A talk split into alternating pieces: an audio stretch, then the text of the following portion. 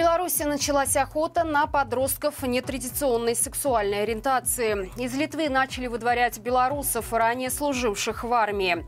Налоговая взялась за Дедов Морозов. Подробнее об этом и многом другом я расскажу вам далее. Вы тем временем подписывайтесь и ставьте лайк этому видео.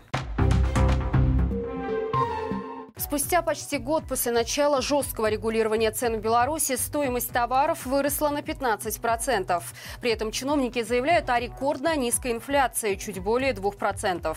Однако сравнительные данные по ценам на одни и те же продукты год назад и сейчас показывают обратное. Например, стоимость самой дешевой соли выросла на 24%, а чеснок на 82%, а имбирь подорожал в два раза. Заметно увеличилась стоимость детского питания, а также некоторых видов бытовой химии. Всего из примерно 50 позиций, которые входят в продуктовую корзину белорусского потребителя, подешевели только 8. Среди них один вид гречки, огурцы и макароны из Казахстана. Эксперты сходятся во мнении, что даже при жестком регулировании цен остановить их рост невозможно, иначе это приведет к дефициту товаров. Тем не менее, даже те ограничения, которые придумали чиновники, серьезно отразились на ассортименте. Так, если раньше в наличии в магазинах было по 10-15 видов условной гречки, то теперь в лучшем случае 5 или 6. Беларуси началась охота на подростков нетрадиционной сексуальной ориентации. Силовики для этого регистрируются в приложениях для знакомства, назначают встречу и задерживают ребят.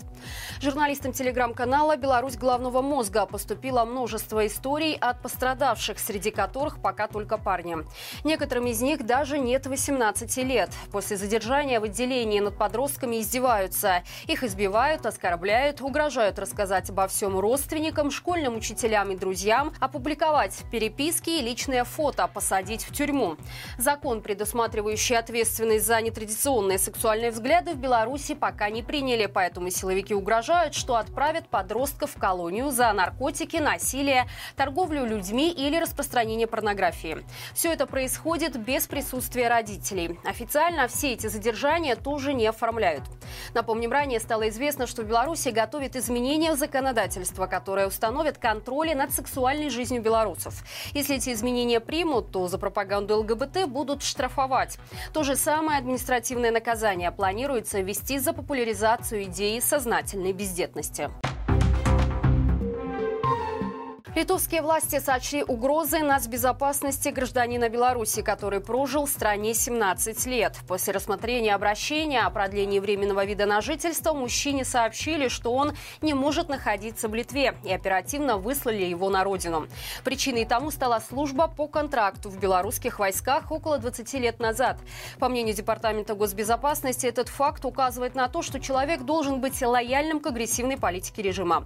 Однако, как утверждает супруга белоруса, Лариса, гражданка Литвы, много лет назад ее муж был всего лишь рядовым пограничником, то есть открывал и закрывал шлагбаум. Об отношении мужчины к нелегитимной власти ничего не известно.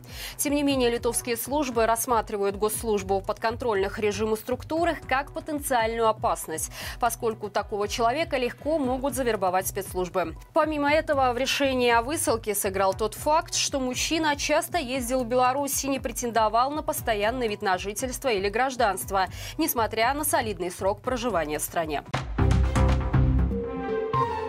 Польша разместила новый саперный батальон у границы с Беларусью и Россией. Он расположен на территории Сувалкского коридора в городе Августов.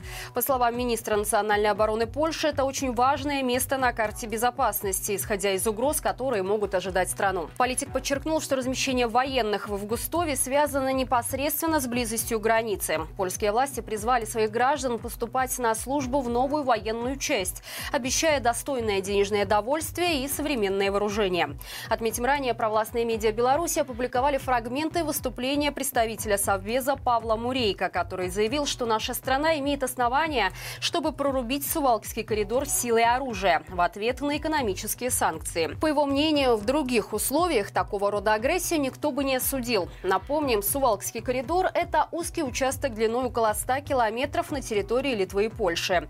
Эксперты считают его слабым звеном, поскольку если его смогут занять белорусские и российские войска, войска, то страны Балтии будут отрезаны от Евросоюза на суше, а Гродненская область соединится с Калининградской.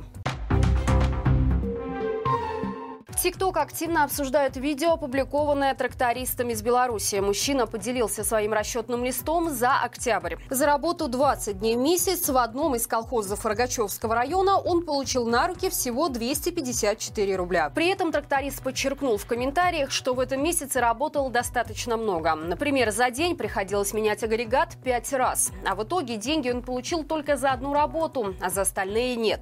Сначала мужчина подумал, что работодатель просто забыл о один нолик, но оказалось, что никакой ошибки допущено не было. Как за такие деньги можно прожить, спросил автор видео. Некоторые пользователи ТикТока начали сочувствовать трактористу и посоветовали ему сменить работу. Отозвались и коллеги из других регионов. Например, на зарплату пожаловались работники Узденского райагросервиса. Но нашлось немало белорусов, которые, наоборот, негативно восприняли жалобы автора ролика и посоветовали ему меньше пить и больше работать, чтобы зарплата была нормальной. А как обстоят дела с зарплатами у вас? Пишите в комментариях под этим видео или в наш анонимный телеграм-бот. Мы обязательно расскажем о всех проблемах. Налоговые службы грозят штрафами Дедом Морозом и Снегурочкам. Причем дело вовсе не в цвете одежды героев новогодних праздников, а в налоге, которые обязаны заплатить предприниматели и физлица за участие в праздничных мероприятиях. Актеры, танцоры, музыканты и те, кто предоставляет услуги тамады, то есть оказывают услуги развлекательного характера, должны государству от 150 до 260 рублей в зависимости от региона. Потенциальным Дедом Морозом необходимо заранее известить налог налоговую о своих планах и оплатить налог. В противном случае праздники будут омрачены письмами счастья. Друзья, по традиции, по будням на нашем канале выходит рубрика «Горячий комментарий». Ссылку на него мы оставили в описании к этому видео. На этой неделе в Вашингтоне начнется стратегический диалог при участии представителей США, а также белорусских демократических сил. Но какое дело Америки до Беларуси? Входит ли наша страна в сферу влияния США? И стоит ли туда стремиться? Экспертное мнение по этому поводу в новом выпуске. Спасибо вам за лайки, комментарии и подписки. Именно благодаря вашей активности нас видит большее число зрителей. До встречи завтра и живи Беларусь!